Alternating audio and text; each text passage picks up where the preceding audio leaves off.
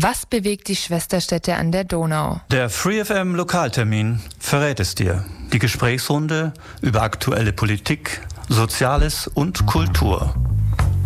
Immer von 11 bis 12 Uhr auf der 102,6. Nachdenken mit Reden. Radio Free FM 102.6% Music. Guten Morgen ist der Lokaltermin. Ja, genau. Mitreden ist das Thema heute Morgen. Wir reden miteinander heute Morgen hier bei ja, 102,6 im Lokaltermin. In dem Fall über das Thema Frauen und Alterssicherung. Und äh, mein Studiogast ist heute Anke Hillmann-Richter. Anke, so guten Morgen hier bei uns guten im Lokaltermin. Schön, dass du wieder da bist. Und äh, ah ja, mein Name ist Michael Trost. Sollte man vielleicht auch noch dazu sagen.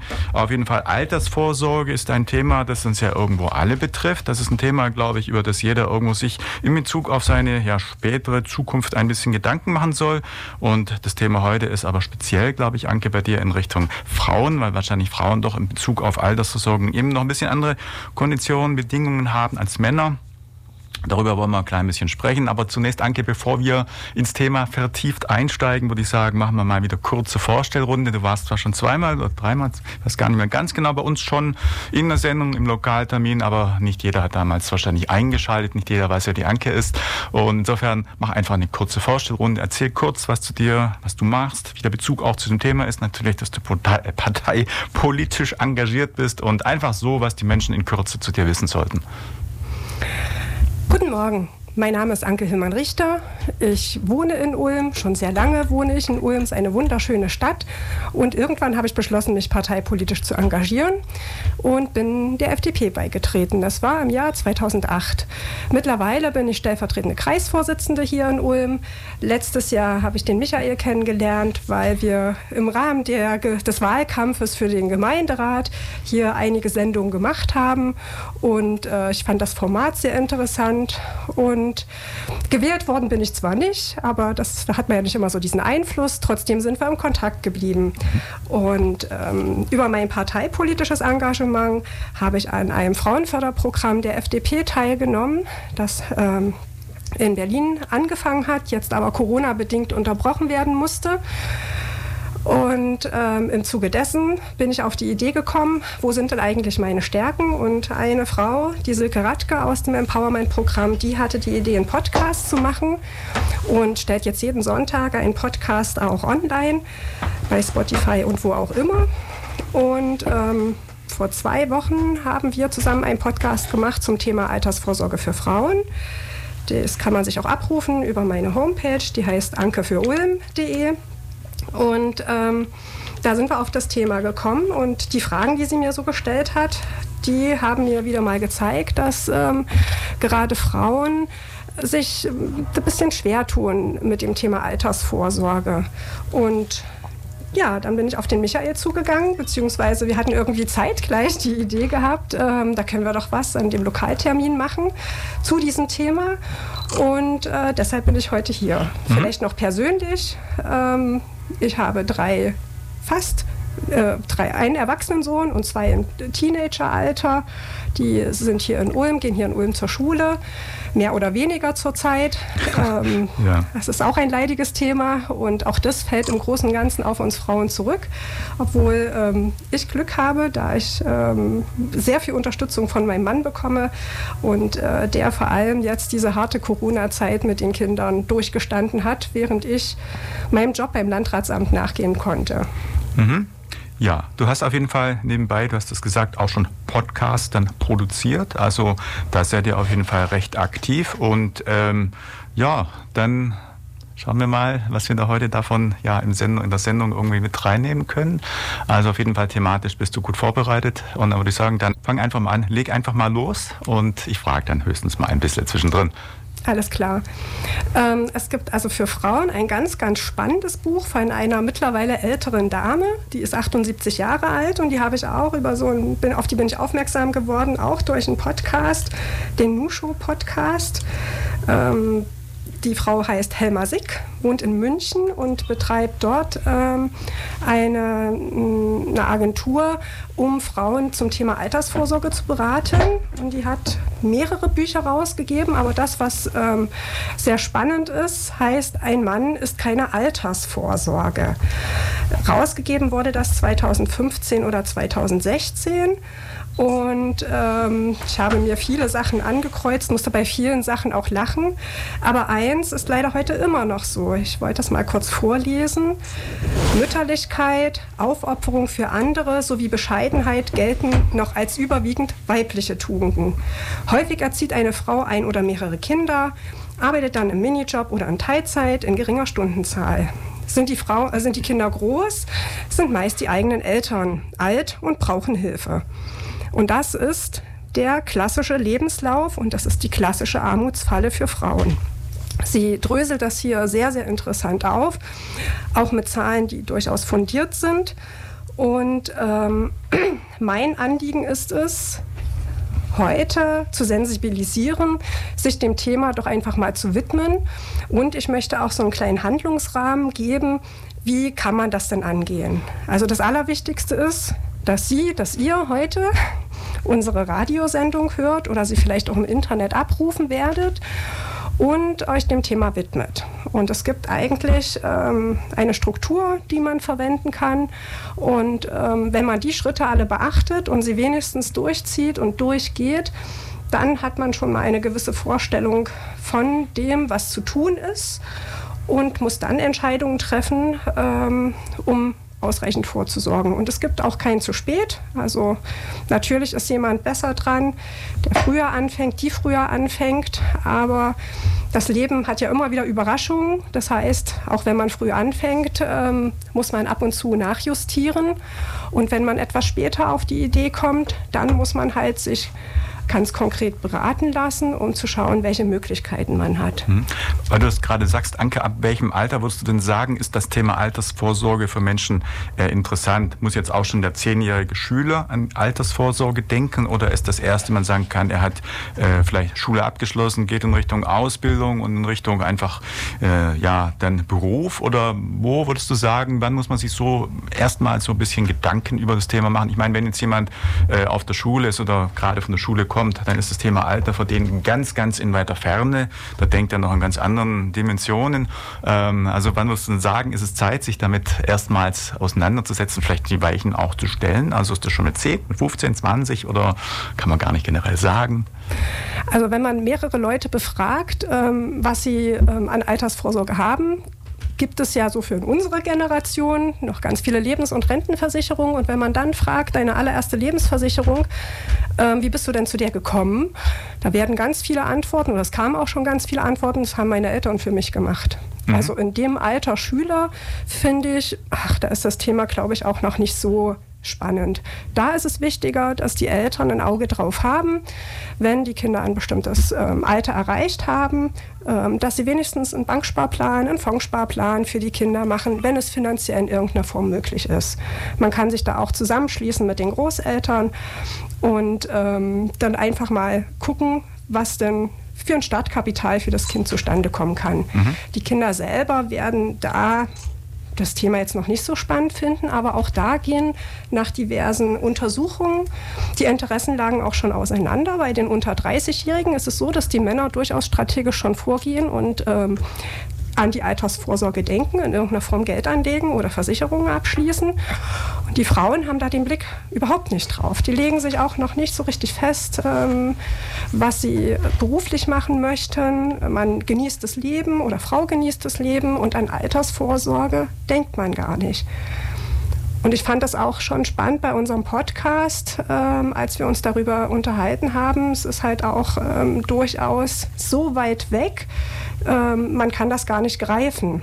Ich habe auch schon mit einer früheren Kollegin an einer Schule mal so einen Workshop gemacht und ähm, mit Hauptschülern damals noch. Und da ging es um die Frage, stell dir doch mal vor, wofür brauchst du Geld heute? Wofür brauchst du Geld mit 30 und wofür brauchst du Geld mit 65? Und das war schon sehr, sehr schwierig, sich vorzustellen, wofür man denn mit 65 noch Geld bräuchte. Mhm. Da hat man Klamotten, man verreist vielleicht ab und an noch, aber so richtig klar ist das gar nicht gewesen. Und ähm, das äh, denke ich, deshalb ähm, zu dem Zeitpunkt, wenn man noch zur Schule geht, sind eigentlich die Eltern gefragt. Mhm. Ja, also in früheren Jahren war bei mir das ähnlich, glaube ich. Bei dir vielleicht oder wahrscheinlich sogar auch. Das heißt, erstmal kam das Thema, ja, auch bei mir oder bei dir, weiß nicht, also bei mir überlege gerade, auch so nach, der, nach dem Studium oder so, glaube ich, und an dieser Zeit irgendwo auf, dass man sich befasst hat mit. Also bei dir wahrscheinlich ähnlich dann auch, oder? Na, bei mir war das im Endeffekt so, ich habe ähm, bei der Rentenversicherung angefangen, meine so. Ausbildung zu machen. Ja. Und im Zuge dessen flatterte eine Versicherungsdame bei uns ins Haus, mhm. ähm, die im Endeffekt dann ähm, einfach diverse Sachen vorgelegt hat, Aha. die äh, ich dann auch ähm, unterschrieben habe, auch ein Lebensversicherungsvertrag, aber ganz ehrlich, so richtig tiefgründig bin ich da nicht bei gewesen, aber ja. ich hatte wahnsinnig Glück, weil das ein guter Vertrag gewesen ist. Mhm. Und ich finde, das ist halt auch bezeichnend, und das gilt für Männer und Frauen. Mhm. Beim Auto denken wir ganz genau nach. Mhm. Ne? Was soll dieses Auto alles können? Selbst wenn man es jetzt mal ökologischer betrachten möchte beim Fahrrad, da macht mhm. man sich ewig Gedanken, wie viel Geld möchte ich investieren, was soll das Teil leisten. Bei der Wohnungsausstattung genauso. Das heißt, ich mache mir vorher Gedanken und gehe dann los und kaufe das Produkt. Mhm. Bei der Altersvorsorge ist es meistens so, dass ich mir diese Gedanken vorher nicht mache und mich auch nicht mit dem Markt beschäftige. Dabei wäre es relativ einfach. Stiftung Warentest gibt immer Finanztestzeitschriften raus kann man sich hier in der Ulmer Bibliothek anschauen. Man kann sich auch ein, einige Tests im Internet kaufen. Ähm, aber bei der Altersvorsorge ist es selten so, dass man aktiv bei einem Versicherungsvertreter oder bei einer Bank nachfragt und sagt, ich möchte jetzt gerne 100 Euro im Monat, 50 Euro im Monat, 10 Euro im Monat anlegen. Mhm. Sondern es ist meistens so, dass man irgendwo ein Konto eröffnet oder ist mir auch schon mit Kinderwagen an der Post passiert, wo ich ja. Briefmarken noch kaufen wollte, dass man dann meinte, man könnte mir doch nebenbei ein Riester-Produkt verkaufen. Aha. Okay, ja. Also das heißt, dass man dann schon auch vielleicht das ein oder andere Mal von irgendwelchen Versicherungsagenten dann vielleicht angesprochen wird über die Eltern oder irgendwie Bescheid wissen, dass da Kinder sind. Also das kommt auch durchaus vor. Also meistens mhm. ist es so, und wenn sich jetzt jeder für sich mal überlegt oder jede mhm. für sich überlegt, ich habe bereits Mhm. Ich habe bereits einen Vertrag oder ich habe Geldanlage. Wie bin ich eigentlich dazu gekommen? Mhm. Aktiv oder passiv? Mhm. Und genau darum geht es. Dafür möchte ich sensibilisieren, aktiver an die Altersvorsorge heranzugehen. Wie war das dann eigentlich vor 40 und 50 Jahren? War da im Prinzip ähm, die Altersvorsorge auch, dass man gesagt hat, Kinder und darum hat man und haben auch in anderen ärmeren Ländern heute sehr, sehr viele Menschen eben viele Kinder, weil man gesagt hat, das ist die Altersvorsorge oder wie war das vor 40, 50 Jahren oder hat man auch schon ähnliche Versicherungsmodelle oder in irgendeiner Weise was gehabt? Also ich wüsste jetzt nicht, zumindest einen Riester-Plan gab es noch nicht, denn Walter Riester war erst in den, Moment mal, unter Gerhard Schröder Arbeitsminister, also in ja. 1998 folgende Jahre. Genau. Ähm, wie war das ganz früher dann eigentlich? Ganz früher, ähm, ich weiß nicht, ob du dich noch früher? an diese Werbung erinnerst. Ähm, da war doch immer der Herr Kaiser von der Versicherung. Ja, könnte sein, ja. Da war doch so eine Fernsehwerbung. Also ja. früher ist es schon gewesen, dass ähm, des Deutschen liebstes Kind ist die Lebensversicherung gewesen. Mhm. Und ähm, da gab es sehr, sehr viele Lebensversicherungsabschlüsse und ähm, in, ja, bis zu dem Zeitpunkt, wo jetzt die Zinsen runtergegangen sind, hatte man über Geldanlage und über ähm, Festgeldmöglichkeiten auch äh, gute Zinskonditionen. Mhm. Und ähm, viele von denen, die jetzt in unserem Alter sind und die ja Lebensversicherung haben, wo ich vorhin gemeint habe, das haben die Eltern noch dafür abgeschlossen. Mhm. Also da ist das noch der normale Weg gewesen. Mhm. Und äh, was ich auch jetzt mittlerweile gelesen habe, es gab gerade gestern, glaube ich, einen Artikel in der Wirtschaftswoche, die Deutschen haben verlernt, ähm, Geldanlage zu betreiben. Es wird natürlich in der Schule, wurde es damals auch nicht unterrichtet. Das ist jetzt auch, ähm, glaube ich, jetzt nicht so das Hardcore-Thema. Aber da waren die Eltern doch noch mehr in diesem Sparzwang, weil man sich etwas erarbeiten wollte und man wollte auch ähm, äh, nach hinten äh, Vermögen aufbauen. Trotzdem sehr, sehr männerlastig und weniger die Frauen. Also mhm. die Frauen, äh, die typische Karriere einer Frau mit Kindererziehung, Pflege nach hinten, früher nicht bezahlt, jetzt schon durchaus bezahlt, die haben sich schon nicht so sehr darum gekümmert. Dann hatten wir 1977 die Änderung des Scheidungsrechts. Bis oh ja. hatten wir das Schuldprinzip. Das heißt, wer schuld war, hat überhaupt nichts bekommen zum Ende der Ehe. Und seit 1977 ist es so, dass es egal ist, wenn äh, wer schuld ist und die Ehe scheitert. Es wird ein sogenannter Versorgungsausgleich durchgeführt. Was aber ganz wenige Frauen wissen, dass seit 2008 das ähm, Unterhaltsrecht reformiert wurde und nunmehr der, ähm, der Partner nicht mehr verpflichtet ist, dauerhaft Unterhalt zu zahlen, sondern maximal für drei bis zum dritten Lebensjahr der, bis zum dritten Lebensjahr des Kindes oder der Kinder. Und ansonsten geht man davon aus, dass die Frauen für ihr Einkommen selber sorgen können. Das heißt, da fällt auch eine gewisse Einkommensquelle weg. Und mhm. deshalb ist es wichtig, das zu regeln und auch dafür zu sorgen, für den Fall der Trennung mal zu schauen, was wäre denn dann mein Einkommen im Alter, wenn ich nur für mich alleine sorgen müsste. Mhm. Ja, okay.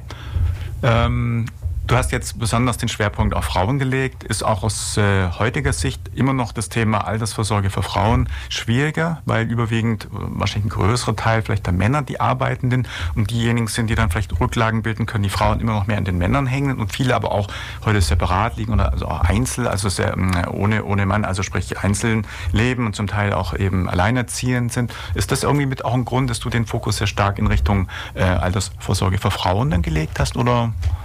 Ja, die Zahlen sprechen ja für ja. sich im ähm, Großen und Ganzen. Also wenn man sich die Renten anschaut, ich habe hier, ähm, ähnlich sind auch die Zahlen nicht nur aus dem Buch hier von der, äh, von der Helma Sick, die hat ja Daten der Deutschen Rentenversicherung.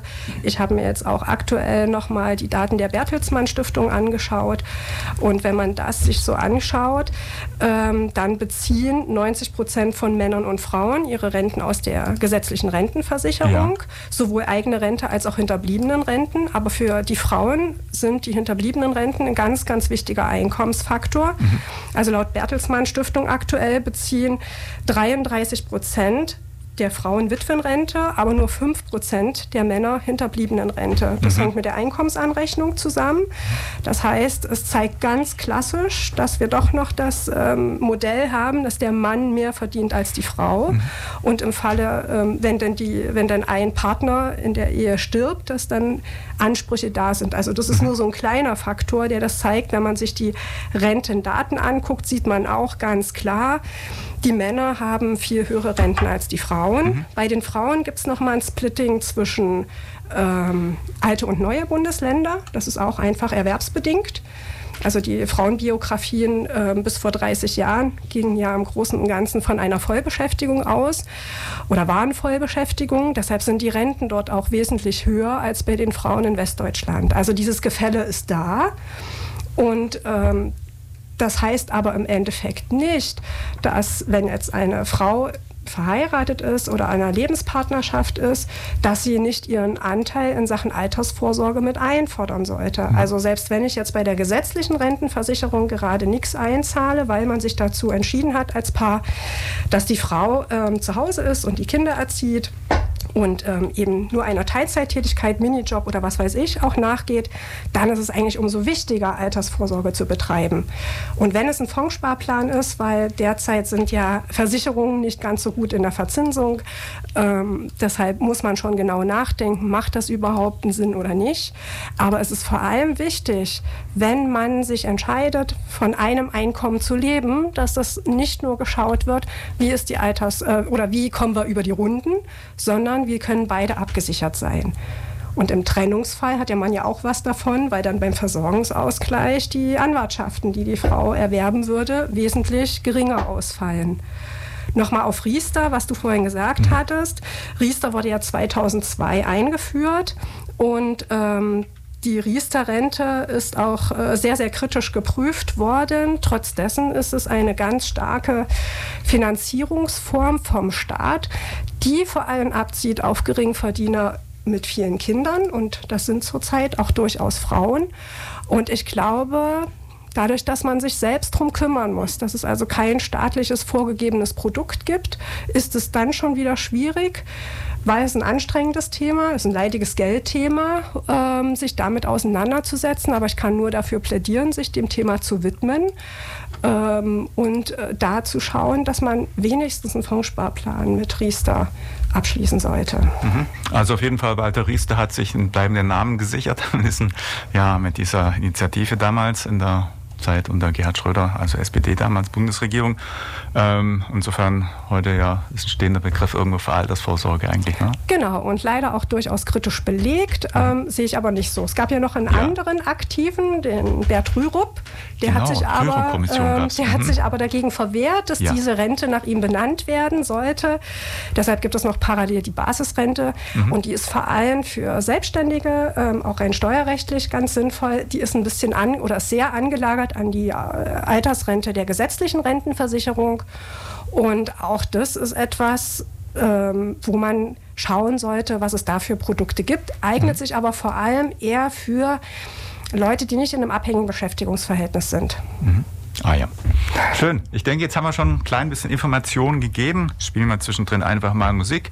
Habe ich drin liegen einen Titel, ich glaube, den kennt man sogar, Wolfsheim mit Kein Zurück. Ja, ja, man könnte sagen, kein Zurück in die Jugend gibt es im späteren Alter auch nicht. Deswegen rechtzeitig Vorsagen gut, aber hier ist erstmal Wolfsheim.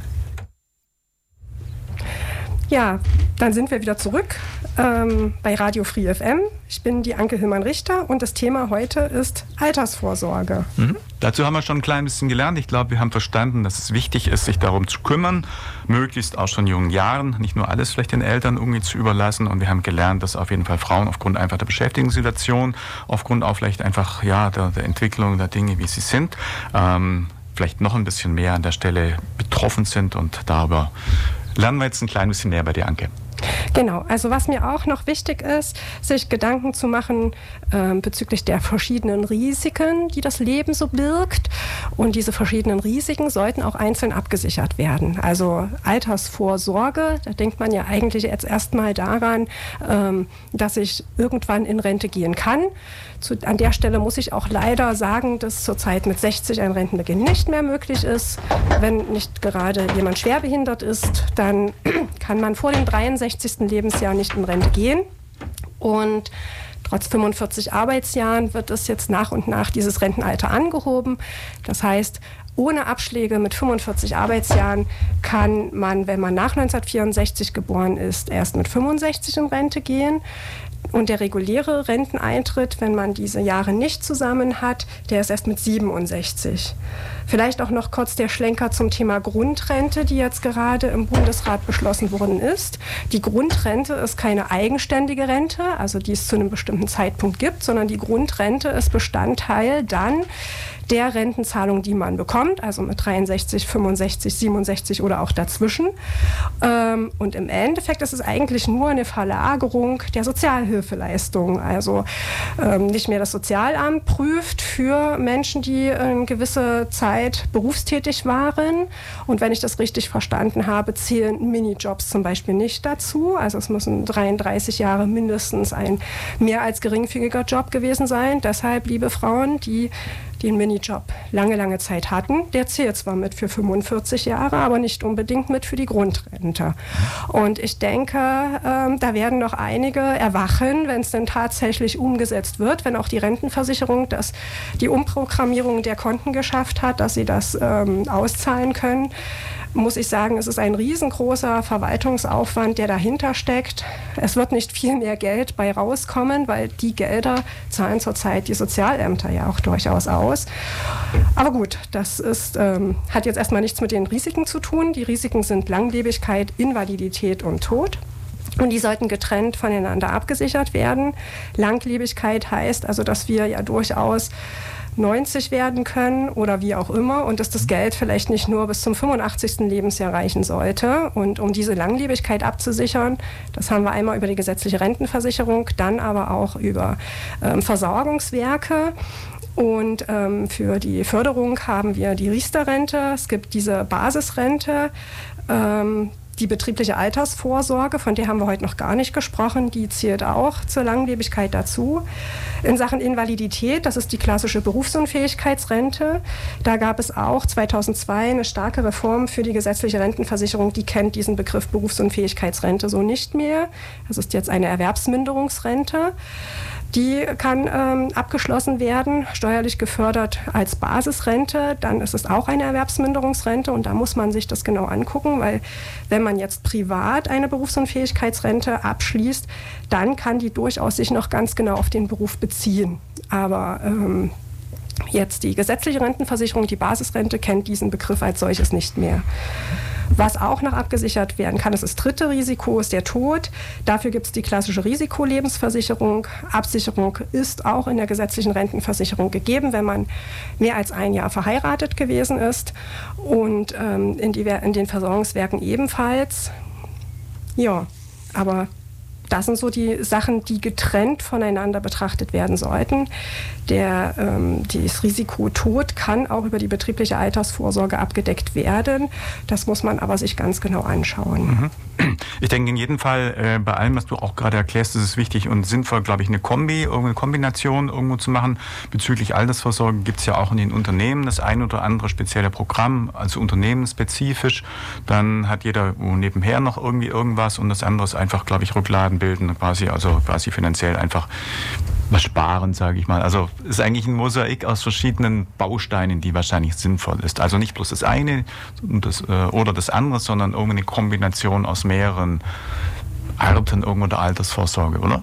Genau, man hm. sollte eigentlich nicht nur auf ein Pferd setzen, sondern hm. sollte mehrere Pferde im, St äh, Pferde, Pferde im Stall Pferde, haben. Pferde im Stall haben. Ja. Ähm, da haben es die Dänen richtig nett, weil in Dänemark gibt es so eine Übersicht, ähm, die man abrufen kann, wo man sich einloggen kann, ähm, was äh, so eine Renteninformation ist, wo man ersehen kann, in welchen Bereichen man alles Altersvorsorge abgesichert hat. Das soll in Deutschland eingeführt werden, aber es ist nicht so einfach, weil diverse Interessengruppen da mitspielen einerseits. Andererseits ist aber die Vergleichbarkeit auch nicht ganz so einfach. Also Rentenversicherung ist nicht unbedingt Rentenversicherung. Mhm. Geht es um Dynamik etc. Ähm, deshalb ist das Aller, Allerwichtigste, dass man sich wirklich hinsetzt, seine ganzen Ordner nimmt und mal durchschaut. Gegebenenfalls zusammen mit dem Partner oder auch nur für sich und mal in so einer Excel-Tabelle oder einem Word-Dokument oder auf einem simplen Blatt Papier aufschreibt, was habe ich, bei wem, wie viel zahle ich da monatlich ein und wann wird was ausgezahlt. Ist das dann eine Summe, die ausgezahlt wird? Sind das monatliche Beträge? Ähm, was bekomme ich von der gesetzlichen Rentenversicherung? Habe ich eine betriebliche Altersvorsorge? Wenn nein, Anfragen beim Arbeitgeber. Das ist ja jetzt mittlerweile so, dass die Arbeitgeber eine betriebliche Altersvorsorge anbieten müssen und wenigstens eine Direktversicherung. Das ist sozusagen ein ganz wichtiger Kernpunkt. Wenn da in meiner Auflistung steht, betriebliche Altersvorsorge nein, wäre es der erste Schritt, da dann auch zu sehen, da muss ich etwas tun. Hm. Und wenn ich, also, nee, wenn ich das gemacht habe, ja. dann kann ich im Endeffekt schauen, was wird denn monatlich überhaupt in Sachen Altersvorsorge ein, äh, eingezahlt, was geht weg und was habe ich für Erträge nach hinten. Hm. Und das, was du gerade gesagt hast, Michael, man muss schon unterscheiden zwischen Altersvorsorge und Geldanlage. Mhm. Also Geldanlage ist im Endeffekt, wenn ich so einen Sparvertrag habe oder wenn ich ähm, einen Fonds äh, Vertrag habe, dass ich erstmal Geld ansammle. Und ähm, das ist aber nicht unbedingt zweckgebunden für die Altersvorsorge. Ich kann das später verwenden, indem ich mir das Geld schrittweise auszahlen lasse. Da gibt es sogenannte Auszahlungspläne. Ich kann es auch verwenden, um vielleicht eine Kreuzfahrt zu machen. Äh, wobei das ist jetzt wieder nicht ökologisch wertvoll, sondern dann ähm, um etwas in die Berge zu gehen zum Beispiel. Ne? Oder ein Wellnesshotel zu machen. Das muss ja das nicht sein. Ähm, oder es kann halt auch sein, dass ich damit äh, das Häuschen abzahle oder die Wohnung abzahle. Mhm. Ähm, auch das kann Altersvorsorge sein, aber das Geld ein solches Ansammeln in einem Sparvertrag sehe ich jetzt erstmal noch nicht unbedingt als Altersvorsorge, weil es auch doch steuerlich in dem Sinne der Altersvorsorge nicht gefördert. Ein Stichwort, das mir da vorhin eingefallen ist, wo mir gerade irgendwo, wo ich gerade was sagen wollte, waren die vermögenswirksamen Leistungen. Da ist ja auch der Arbeitgeber, der auf bestimmte ja, Anlage oder entsprechende ähm, ja, wie soll man sagen, Verträge, irgendwas dazu gibt. Vielleicht kannst du das in dem Kontext auch mal einordnen. Vermögenswirksame Leistung, hat das auch was mit Altersvorsorge zu tun? Also vermögenswirksame Leistung ist Geldanlage. Mhm. Das kann nach hinten auch dann zur Altersvorsorge werden. Die haben ja einen bestimmten zeitlichen Bindungswirkung, die äh, vermögenswirksamen Leistungen.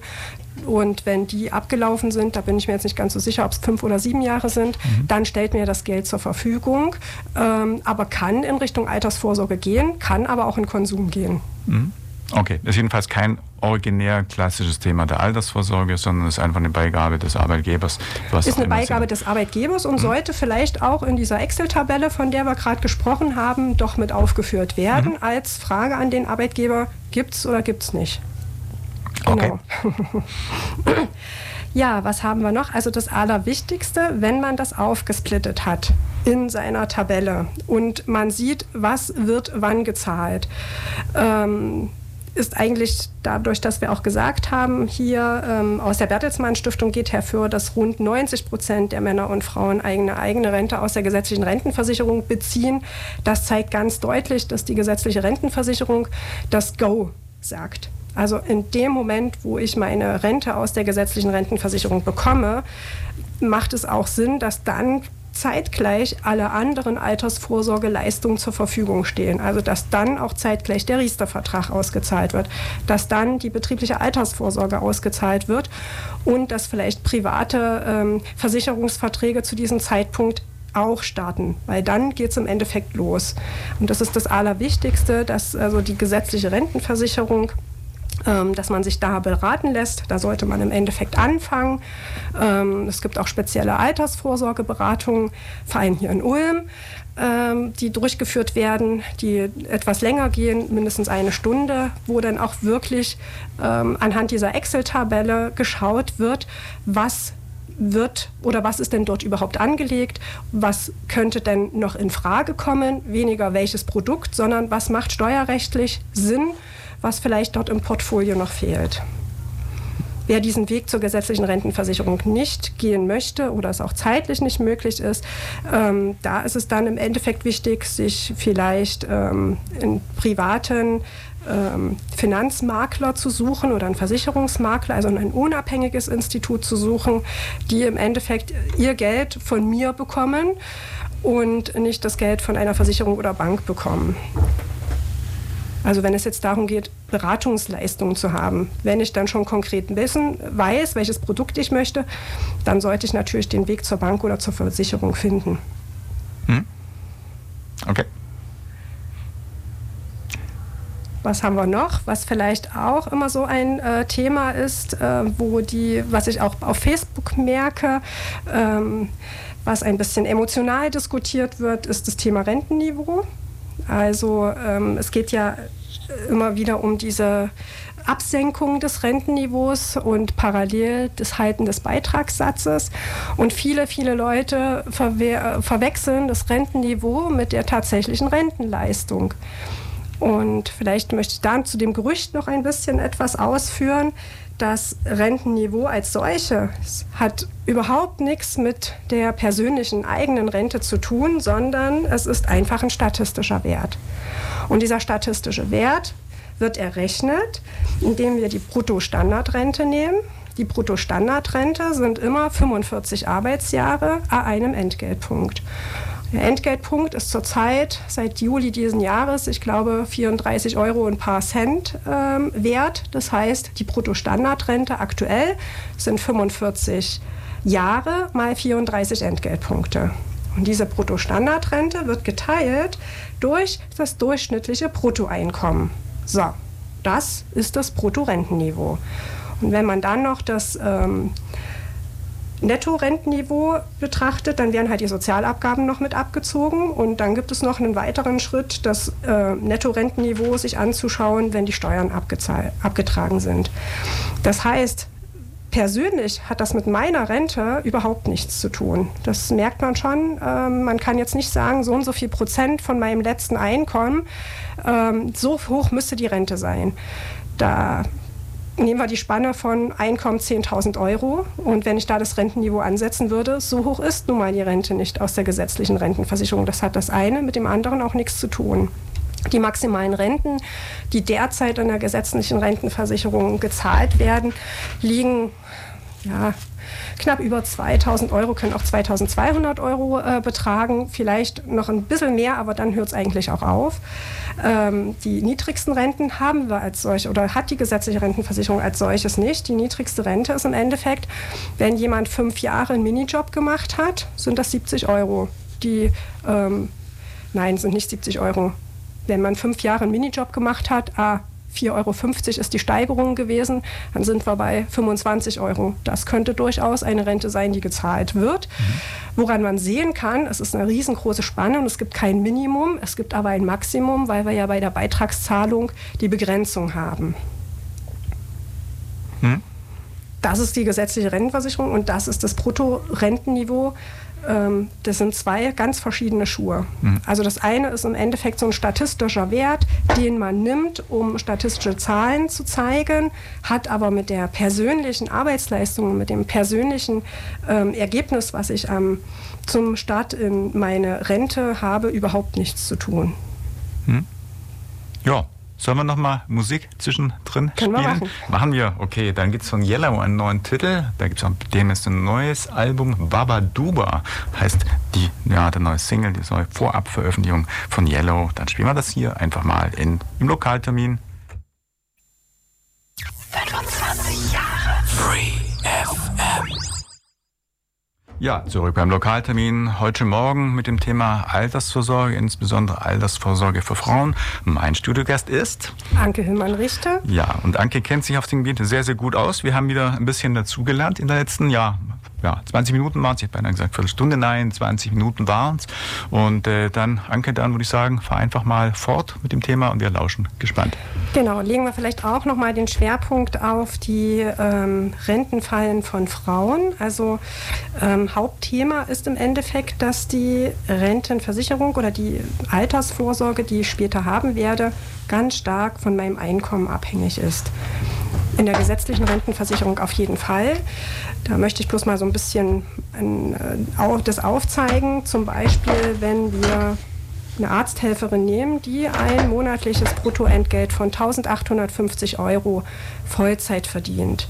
Dann erwartet sie oder dann kann sie damit rechnen, dass sie nach 45 Jahren eine Altersrente in Höhe von ca. 820 Euro haben wird. Wenn sie nur Teilzeit arbeitet, dann würde sie nehmen wir mal an, sie arbeitet jetzt 30 Jahre Vollzeit und 15 Jahre Teilzeit, dann kommt sie gerade mal noch auf ca. 680 Euro Rente. Das heißt, je länger man Teilzeit arbeitet, umso niedriger ist die gesetzliche Rentenversicherung. Hängt da eine betriebliche Altersvorsorge dran, ist es in der Regel auch so, dass die Altersvorsorge oder die äh, betriebliche Alters, ähm, der Altersversicherungsvertrag monetär auch an das Bruttoeinkommen gekoppelt ist. Nehmen wir jetzt alternativ noch jemand, eine Frau, die ein relativ gutes Einkommen hat, ähm, Betriebswirtin mit einer Vollzeit, mit einem Vollzeit-Bruttoeinkommen von 5.500 Euro. Wenn die 45 Jahre arbeitet, dann würde sie schätzungsweise auf eine Rente kommen, brutto von 2.400 Euro. Damit könnte sie rechnen. Wenn die jetzt 30 Jahre arbeitet, Vollzeit, und nur 5 und 15 Jahre Teilzeit, dann sind es immerhin noch 2000 Euro.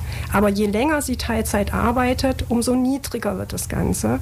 Und das ist eben der ganz, ganz wichtige Punkt. Also in dem Moment, wenn Teilzeit gearbeitet wird, dann nehme ich jetzt mal die Alleinerziehenden raus, weil für die ist es wirklich finanziell schwer, zusätzlich dann Altersvorsorge zu betreiben. Es sei denn, ähm, wir reden jetzt von einem relativ hohen Einkommen, ähm, dann muss auf jeden Fall zusätzlich etwas zur Seite gelegt werden. Nehmen wir jetzt aber mal den klassischen Fall.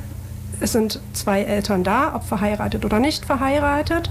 Dann müsste eigentlich die Differenz zwischen der Teilzeitbeschäftigung und der Vollzeitbeschäftigung wenigstens über eine private Geldanlage gemacht werden, sodass dass sozusagen ein Betrag sich auf ähm, aufsammeln kann, der dann gegebenenfalls später verrentet wird oder ähm, den man dann sukzessive im Alter, wo man dann einen Betrag rauszieht.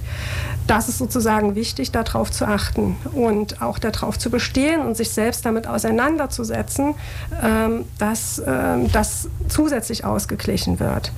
Das ist sozusagen die Schwierigkeit eines Teilzeitjobs. Noch viel krasser sieht es aus beim Minijob der ja leider durchaus ähm, steuerrechtlich Sinn macht, wenn wir einen Alleinverdiener haben. Jetzt gehe ich mal in das Klischee Mann und äh, die Hinzuverdienerin mit den Kindern. Dann ist es leider tatsächlich so, dass mit einer Steuerklasse 5 und 3 das belohnt wird, weil das Einkommen des Mannes ja dann halbiert wird und es tatsächlich heute steuerrechtlich durchaus Sinn machen kann, dass die Frau nur einen Minijob ausübt. Aber was ist das Ergebnis davon? Dass wir einen eklatanten Unterschied haben von dem, was der Mann in die gesetzliche Rentenversicherung meistens auch zusätzlich in eine betriebliche Altersvorsorge einzahlt und die Frau nicht.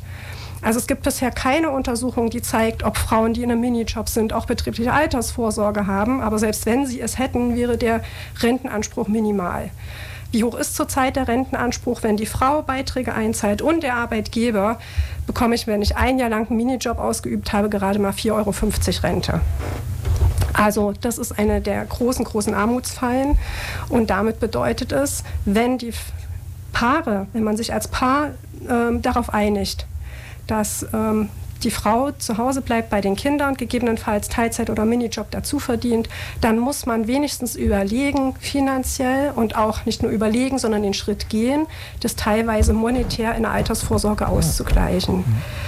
Und ähm, was auch noch ein ähm, wichtiger Gedankengang ist, die Pflegetätigkeit. Also Pflege ähm, von Angehörigen wird ja seit 1995 auch honoriert ähm, in der gesetzlichen Rentenversicherung. Aber interessanterweise ist es auch so, dass den Großteil der Frauen die Pflegetätigkeit ausüben. Die Frauen, die pflegen, sind in der Regel zwischen 40 und 50. Die Männer, die die Pflege tätigen, sind in der Regel um die 80. Das heißt, die sind dann schon selber auch im, äh, in Altersrente und für die Frauen, die sind aber eigentlich noch im normalen Berufsleben. Und ich habe mir mal die Zahlen angeschaut. Also wenn man ein Jahr lang eine Pflegetätigkeit ausübt, das ist dann, werden auch Beiträge in die gesetzliche Rentenversicherung gezahlt, abhängig nach dem Pflegegrad. Aber wenn man jetzt ähm, zum Beispiel Pflegegrad ähm, zwei bis fünf anschaut, ist das Minimum, was eingezahlt wird, entspricht einer Jahresrente von sechs Euro, also gerade mal so ein bisschen über dem Minijob. Und das, was man maximal an Rentenleistungen in der Pflegeversicherung erwarten kann, sind um die 32 Euro.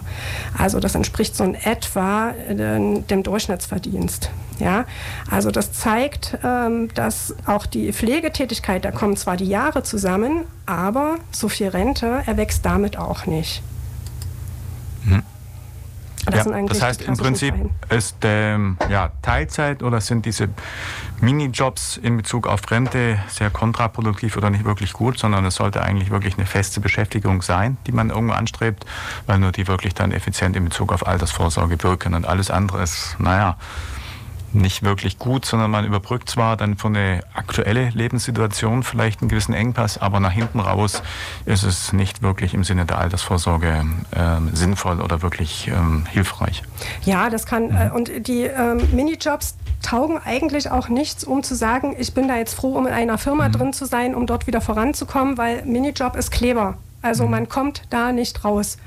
Ähm, das mag wirklich als Überbrückung nett sein, das mag vielleicht auch als zusätzliches Einkommen ähm, gut sein, aber nicht als alleiniges. Mhm. Und äh, was man auch dazu sagen muss, wenn man Steuerklasse 3 und 5 wählt, äh, sämtliche Sozialleistungen, die da dranhängen, wie Krankengeld und wie Arbeitslosengeld, das ist immer abhängig vom Netto. Das heißt, man sollte sich schon ganz genau überlegen, ob Steuerklasse 3 und 5 jetzt aktuell in dem Moment sinnvoll ist.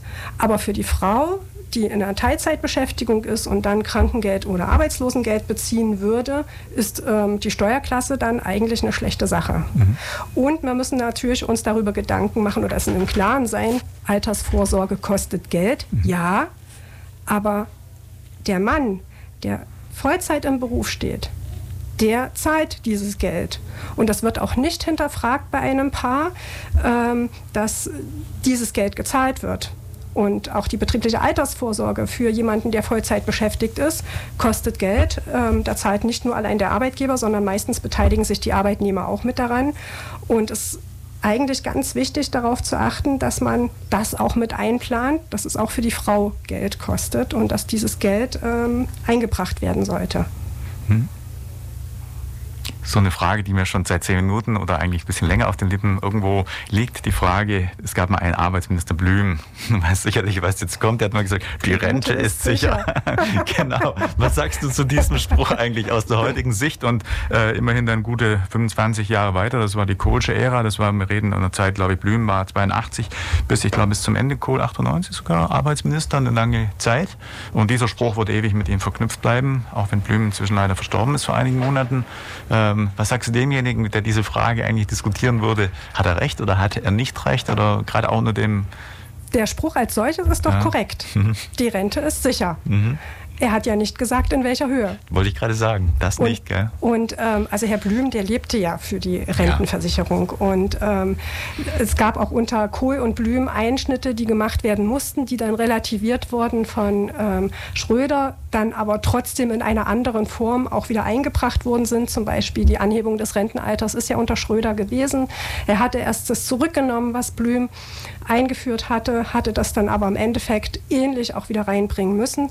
Also Herr Blüm ist wirklich der, der für die Rente gelebt hat. Das muss man schon sagen. Das werden, passt auch, dass man das signifikant miteinander verbindet, weil wie viele Arbeitsmin äh, oder Minister ähm, für Arbeit und Soziales sind dir denn ansonsten noch im Kopf geblieben, außer Herrn Blüm? Walter Riester auf jeden Fall. Ja, weil der er seinen Namen dafür äh, genau. gegeben hat oder der mit Andrea Nahles auf jeden Fall hat als Arbeitsministerin, wie man sagt, einen guten Job gemacht.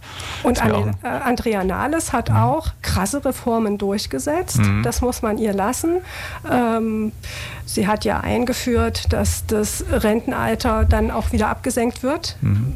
Aber auch da muss ich sagen, ist politisch schwierig gewesen, weil man muss sich ja überlegen, sie hat ja wirklich da eklatant für gekämpft, dass die Rente mit 63 in unseren Köpfen verankert ist, mit 45 Arbeitsjahren. Aber was ist tatsächlich gewesen?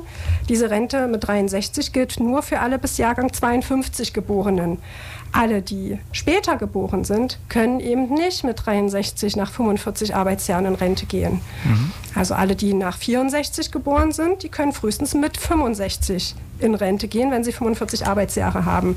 Und das ist immer die Schwierigkeit an diesen politischen Sachen. Und ich denke auch jetzt das mit der Grundrente, die ja Hubertus Heil da mit aller Kraft durchgesetzt hat, es jetzt auch geschafft hat, dass die ähm, Prüfung des Einkommens, die von der CDU mit überlegt worden ist, dass die jetzt nicht mhm. so gekommen ist. Ähm, aber was bewirkt es denn tatsächlich? Und ich glaube, das Bewirken ist ein wahnsinniger Mehraufwand und nach hinten eine große Enttäuschung der Menschen. Mhm. Besser, sage ich, ist sozusagen wirklich ähm, den Weg zu gehen, der in Europa geht, ähm, darauf zu, ähm, aufzuklären, in Sachen Altersvorsorge, dass es im Endeffekt mehrere Bausteine sind, aus denen Altersvorsorge besteht normalerweise drei, also die gesetzliche Rentenversicherung, die betriebliche Altersvorsorge und dann gegebenenfalls noch private Anlageformen. Da zählen wir jetzt mal Riester auch mit rein. Mhm. Hier in Baden-Württemberg, muss ich dir nicht erklären, kommt ja dann noch das Hausgold dazu. Das heißt die Geldanlage in ähm, Wohnungen und in Häusern und durchaus auch Mieteinkünfte daraus, ist ja auch eine Alter Form der Altersvorsorge. Und diese Wege sind wir gegangen. Ähm, da können wir uns auch nicht vor, ähm, vor verschließen, weil das die europäischen Wege sind. Und ich finde es eigentlich schade, dass ähm, da nicht wesentlich mehr Aufklärung vonstatten geht, dass sozusagen die ähm, Möglichkeiten, die finanziellen, die wir haben, nicht dafür verwendet werden, diese Sicherungssysteme hinzusetzen. Man könnte zum Beispiel wenigstens überlegen, macht es Sinn, für Riester einen staatlichen Fonds aufzulegen, haben ja andere Länder auch, aber das wird überhaupt nicht diskutiert. Und ähm, im Gegenteil, es kommt sozusagen ein bürokratischer Aufwand nach dem anderen zulasten der gesetzlichen Rentenversicherung. Hm. Was auch noch ein wichtiges Thema ist oder was auch mit zu berücksichtigen ist, das haben wir jetzt auch noch nicht gesagt. Wir, man muss auch immer schauen bei der Altersvorsorge, die dann ausgezahlt wird, den Unterschied zwischen Brutto und Netto. Also sämtliche Zahlungen, die man von allen ähm, Anbietern bekommt, sind in der Regel Bruttobeträge. Und man muss dann ganz genau schauen, was geht steuerrechtlich noch weg und was geht an Kranken- und Pflegeversicherung noch mit weg. Weil äh, bei der betrieblichen Altersvorsorge gibt es einen Freibetrag von, glaube ich, um die 150 Euro und ansonsten müssen da voll Kranken- und Pflegeversicherung gezahlt werden. Das sind ja mal locker 17 bis 19 Prozent. Bei der gesetzlichen Rentenversicherung muss man hälftigen Krankenversicherungsbeitrag und Pflegeversicherung rechnen. Und bei den ähm, privaten Anlageformen können manche steuerfrei sein, andere aber wie Riester ganz normal versteuert werden. Also ich muss wirklich schauen, was bleibt am Ende nicht nur brutto, sondern was wird auch tatsächlich netto bei mir auf dem Konto landen, von dem ich leben kann. Ja, so sieht's aus. Mhm. Ja, weil du vorher gefragt hast, es gab auch noch eine Frau von der Leyen, die Arbeitsministerin war, und ein Heinz Ehrenberg von der SPD in den 80er und 70er Jahren ist mir auch noch ein Begriff. Also geht doch. ja, ja, also bei Ministern, da kenne ich mich aus.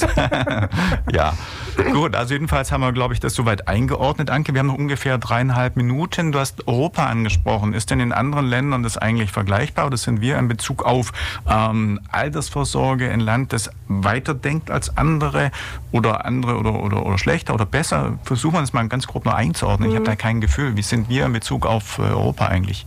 Also wir sind 2002 unter Walter Riester diesen Weg gegangen, uns Europa anzugleichen. Andere Länder waren da schon wesentlich weiter. Also die ähm, Holländer zum Beispiel, die hatten schon immer dieses sogenannte Cappuccino-Modell ähm, was neben der gesetzlichen Rentenversicherung die betriebliche Altersvorsorge hat und auch die private ähm, Anlageform.